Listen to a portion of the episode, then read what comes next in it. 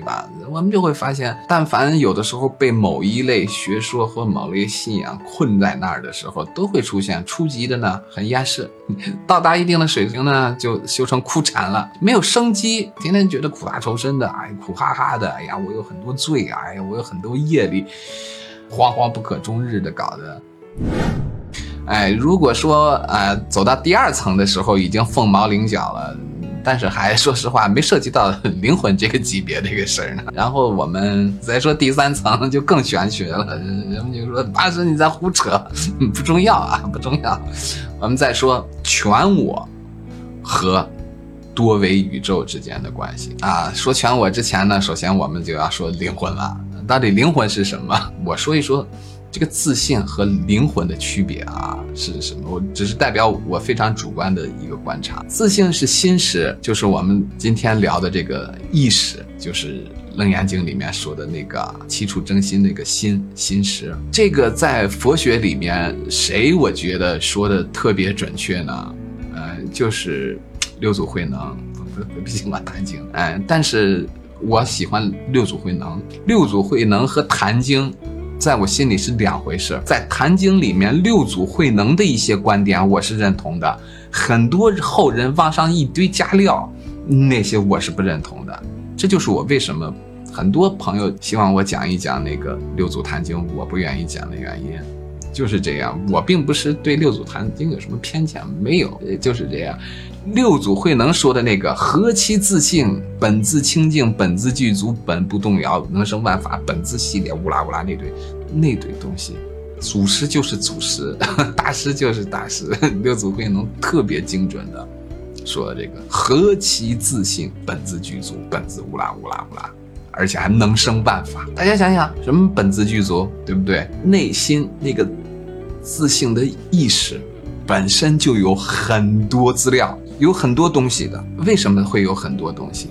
我说这个我的观察，因为我们的自信里面，就是这个意识里面，就是这个内我里面，有一套跟灵魂一样的副本，镜像一套副本在我们内我里面。这几年有有十年的时间了，我觉得。就是这个阿卡西特别火，或者叫仓库，或者说是佛学里面有这个叫阿赖耶识这个说法，其实就是基本上就是这这堆东西啊。嗯，科学界呢，你比如说谁涉及到这个领域了呢？爱因斯坦啊，牛顿，特斯拉，印度那个 名字太长了啊，记不住。这个数学家是基本上是爱因斯坦、特斯拉、牛顿他们各种表现最后的一个怎么说呢？嗯。浓缩出来的一个这套信息，你也说它叫阿卡西也可以，阿莱约斯也可以，各种仓库也可以，什么都可以，就是这样。你不用未必需要连接住灵魂，就会能知道那个。那很多有的人就说啊，智慧开了或者是什么？为什么大家想一想，柏拉图、亚里士多德他们说什么？说学习就是回忆，回忆哪儿啊？回忆的一定不是这个三维世界的东西。他们这些超级大神在说假话吗？会骗人吗？不会的，只是人家知道了，我们不知道，我们就会觉得他们，你们这是什么路子？什么叫回忆？我该回忆我小时候吗？还是什么？不是，就是怎么说呢？方向出了问题，就从另一个角度去看这个。所以说，自信意识会能法师说，本自清净能生万法。而灵魂呢？灵魂跟自信是不同的，它是终极的一个形态。你比如说佛学里面《心经》就说舍利子，诸法空相，不生不灭，不垢不净，不增不减。大家想想这个是什么东西？你看有的人说啊，那个就是自信，嗯，没有问题啊，没有问题。但是你往下走走走走的，也许就懵了，就就会发现出问题了。为什么？诸法空相，不生不灭，不垢不净，不增不减。大家想想这句话，那个是在说灵魂，不增不减，不垢不净，不生也不灭。楞严经说什么？悟后起修，悟的是什么？悟的就是那个自性，那个心识，就是我们今天说的这个意识。起来修是什么？修就是要去连接那个灵魂。当我们找到了那个内我的时候，才能说开始去连接那个灵魂。如果这个拎不清，说实话，看楞严经真的是看不懂了。就不知道《楞严经》在说什么了。《楞严经》很高明，所以开始起初正心，争的是什么？让他找到那个自信，找到那个自信，就开始朝更深处挺进了。用什么方式挺进？功夫。在挺进这过程中，遇到了五十种阴霾，就是这样：色音区域、香音区域、受音区域，不拉不拉这套，基本上就是这样。所以，当我们看清楚《楞严经》这个底层的时候，你再去实修，你再去捋这个事儿，就会发现特别契合。明明白白、清清楚楚的，一点儿也没有那么高深莫测，只是愿意做不愿意做的问题，一点都不拧巴，最起码它是清清楚楚的，哎，不是含含糊糊的东西。我觉得是一个 超级伟大的经经典，《楞严经》挺伟大的，我感觉就是那个时期的人能把这个事儿都给实证明白了，并且做了记录，嗯，太难得了。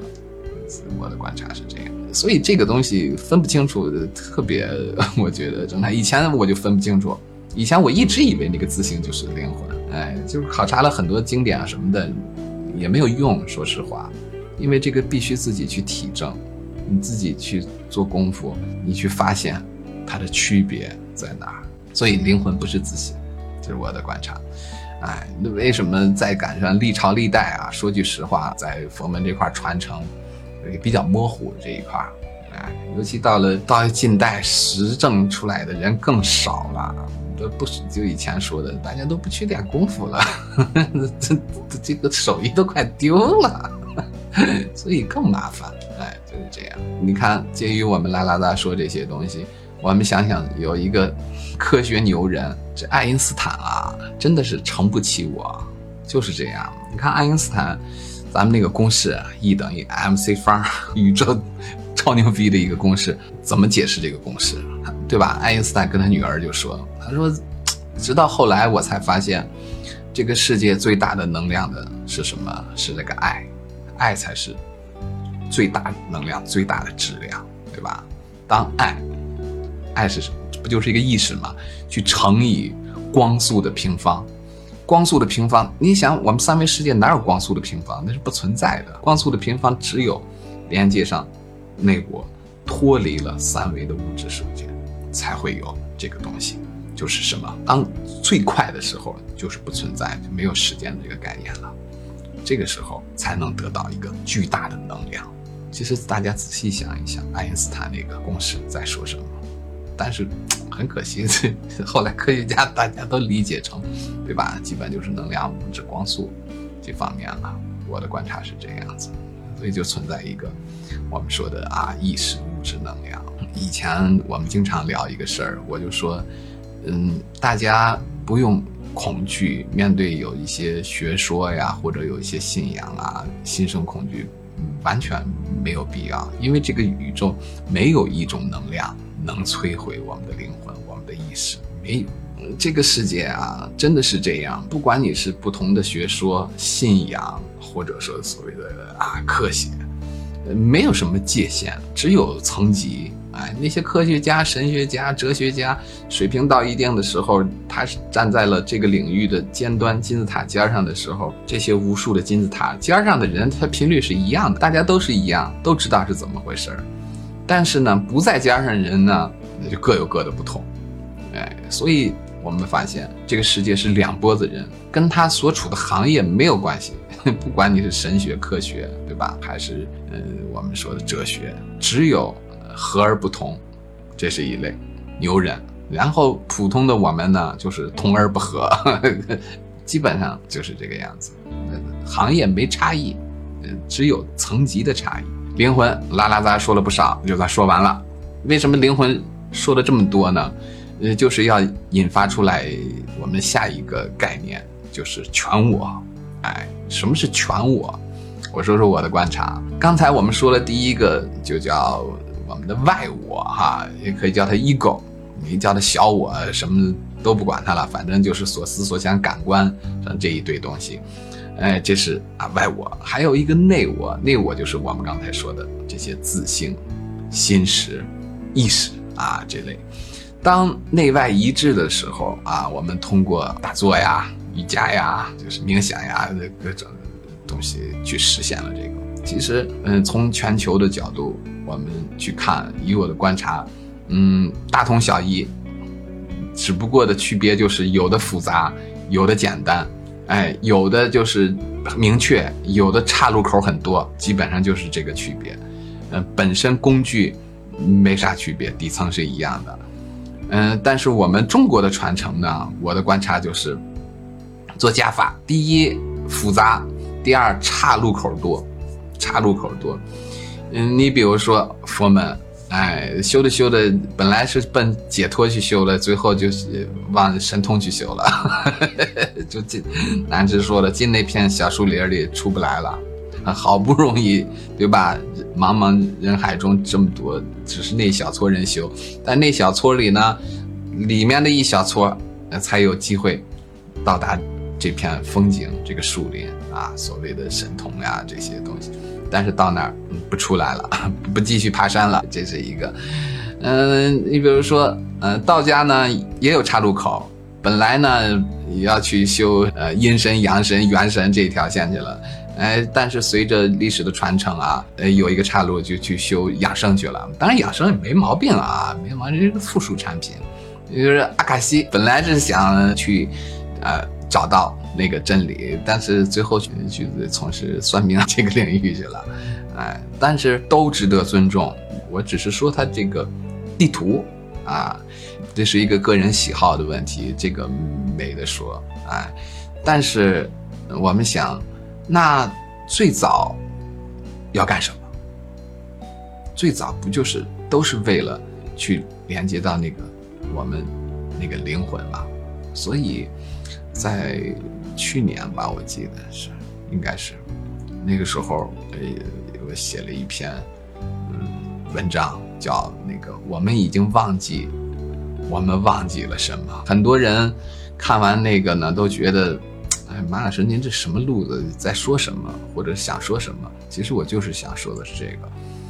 嗯，你说我们作为一个人，最早先想干的到底是什么？但是走着走着，也许就走迷糊了。哎，就是这样子。好，所以我们说，那全我到底是什么呢？我们所说的是狭义的全我啊，不是。真正意义上的全我，就是外我加内我，还有我们那个灵魂，就管它叫狭义的全我。为什么是狭义全我？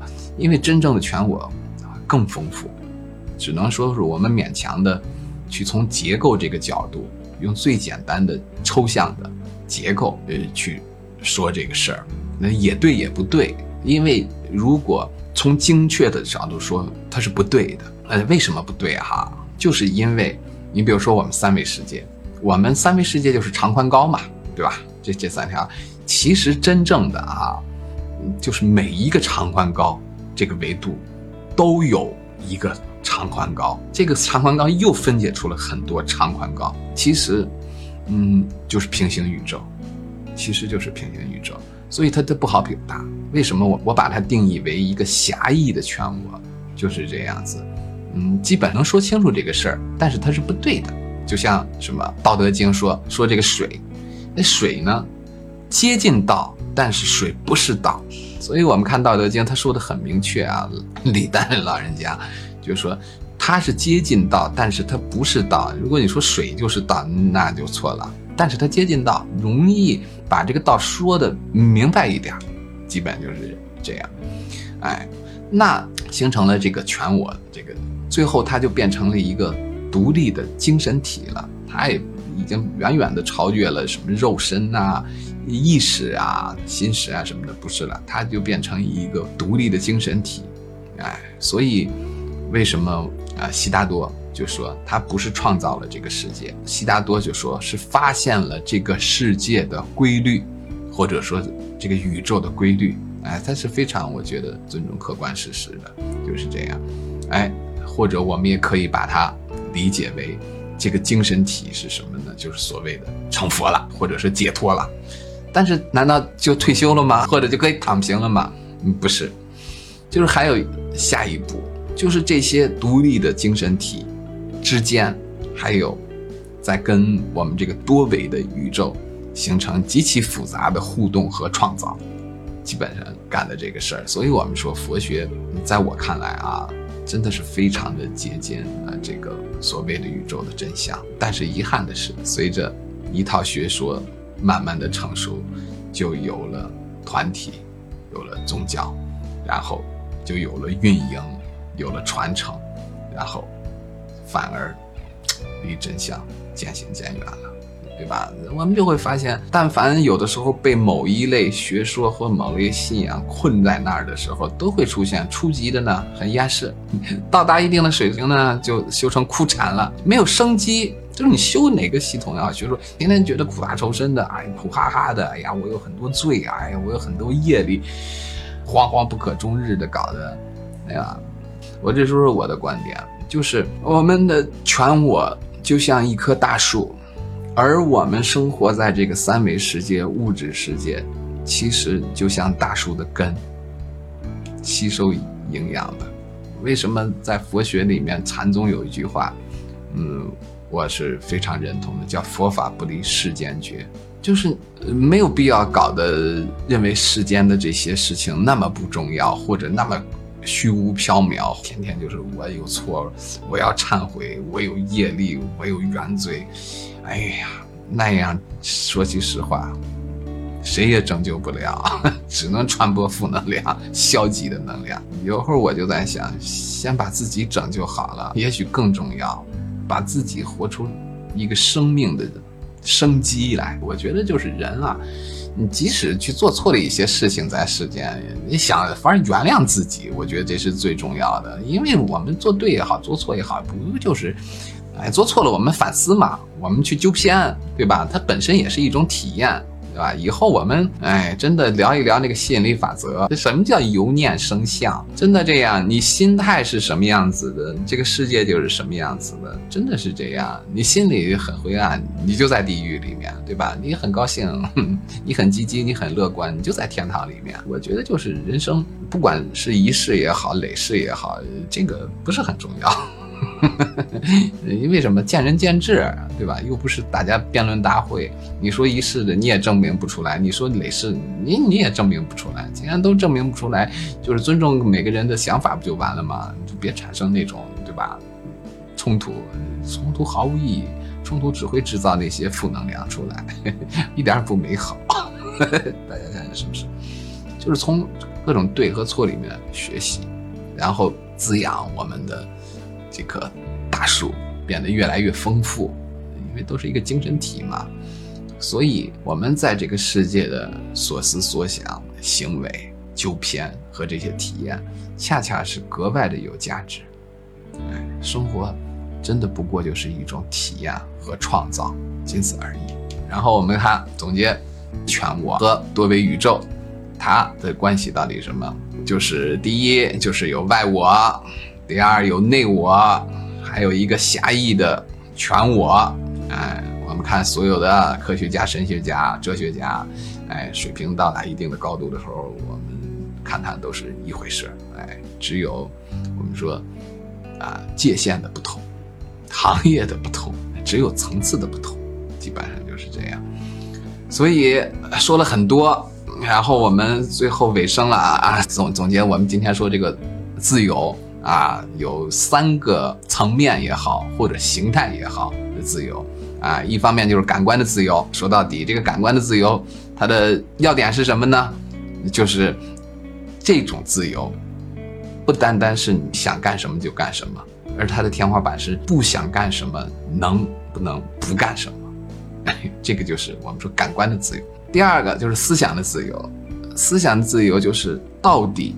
是什么导致了我们的自我受限？是不是我们内心深处的这些贪婪和恐惧？第三，意识的自由，就是我们说的啊狭义的这个全我，就是我们这个独立的啊精神体。不管是哪一种自由，我觉得都是值得尊重的啊，谁也不比谁高尚。就是即使啊有的时候，你比如说我吧，我就是感官的自由，对吧？其实它里面有很多。意义有很多任务，不必自我受限或莫名其妙的。你比如说这些业力啊。心中有爱，说实话，见不到魔鬼，放心，人生就是一种体验，然后去享受低谷和高潮，同时应该是热爱生活的啊。有的人想体验感官的自由，那就体验感官的；有的人体验，吧？想思想的自由，那就去体验思想的。而有的人呢，我就想意识的自由，都是值得尊重的啊和认同的。哎，老实说，我的观察，不管是哪个形态的自由，我觉得都是平等的，不存在一个鄙视的问题。高中生会鄙视小学生，对吧？或者是大学生会鄙视高中生，没有必要。这个我觉得有的时候，嗯，恰恰是值得聊一聊的。真的，我们看到这个世界所有的不堪，不过都是曾经的自己或者现在自己身体中的一部分而已，仅此而已。谁不比谁高尚？第二方面呢，就是说机缘，不管是在哪个形态，都是一个阶段或者过程。佛学里面叫缘起性空，啊，佛学叫缘起性空，只不过就是机缘到不到，暂时还没进入那一层而已。如果机缘到了，谁都跑不掉。哎，就叫入道有先后，就是说有的时候，在某一个形态的里面，他还觉得没有体验够，因为他体验够了，他自然而然就会往继续前进，往前走。但整个流程。啊，从感官的自由到思想的自由到意识的自由，我觉得这个流程谁都跑不掉，大概是这个样子，这是我的观察。嗯，第三方面就是真相，哎，就是没有所谓的谁高低，对吧？是善恶，都是误 会，都是这个世界的规则导致的我们的偏见。我一直强调，小心警惕这个世界的规则。绝大部分是不太靠谱的，靠谱的不多，哎，所以，当我们如果有一天有那个机缘，哎，遇到那个我们自己的有趣的灵魂，哎，这些所谓的善呀、恶呀这些，就会发现不存在，哎，都是误解。我们在那一刻一定会热泪盈眶的。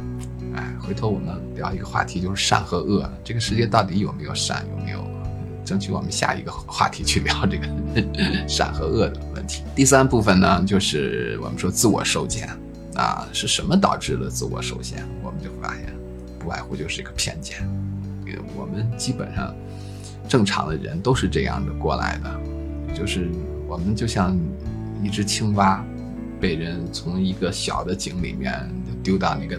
大的井里面，而不自知，不过如此，就是井的这个口径不同，所以真正的我们需要做的，也许是要冲出那个茧房，这个也许才是最重要的。哎，有限的资讯使我们产生了偏见，而偏见呢，往往又强化了我们的固执，而由于我们固执，所以我们发现我们失去了自由。这简直就是灾难三部曲，所以很多时候，嗯，就是这是一个无奈。另外一方面就是，呃，硬币的两个面儿啊，资讯也好，学说也好，某一个信仰也好，那它提升了我们的认知，甚至实现了一定程度的觉醒。但是就是由于它要延续，它要运营，它要传承，反而限制了我们的自由，对吧？里面很多。教义、教条、教规、教制，这些是细思极恐的，在我看来，啊，为什么？因为即使这个创始人当时说的是对的，就像以前我们说过一个话题，时间会扭曲真相，因为它存在一个时间，而时间长了的话，它就会扭曲真相，它就会衰减这个真相，就是这样子，要么就扭曲，要么就是衰减，这个是没有办法的。这就是我们这个三维世界的一个局限性，但是好消息是什么？就是当人们嗯将真相遗忘的时候，总有人再出来传播，这个就是好消息，哎，嗯，也许有的朋友会说啊，钱就是王道，对吧？颜值即正义，或者是哎某一种信仰或者某一个学说，这个就是终极的真理。呃，我觉得没问题，继续，对吧？这个只是我主观的观察。你继续，哎，在你的这种状态里。所以今天啊，我们聊了意识啊相关的话题，只能说是相关，就是因为以前很多朋友都希望我聊一聊那个我们的那个认知三部曲，第三部就是意识、物质和能量。所以呢，那个是真的是我个人很喜欢的一个领域，那就是意识怎么去创造了能量，而能量如何去改变了物质，啊，就是这个是一个特别有意思的一个领域和一个话题，但这这些个时期时机不成熟，传不上去，审核不过，就是这样。我是不是胡扯？这个根本就不重要，我就是一个自媒体。但是有一点，自由的钥匙是非常难拿到的，这是一个最难的。就苏格拉底说的那个，我只知道我一无所知，这个就是自由的钥匙。对于每个人来说都是公平的，就是这把钥匙都很难拿到。嗯，自由这个话题聊了不少啊，最后祝每一位朋友都能够。啊，冲出自己的茧房啊，遇见自己那个有趣的灵魂。大家下期见。关注“以千修心笔记”，分享更多人生智慧。同时，我们正在开启合伙人招募计划，欢迎你的加入。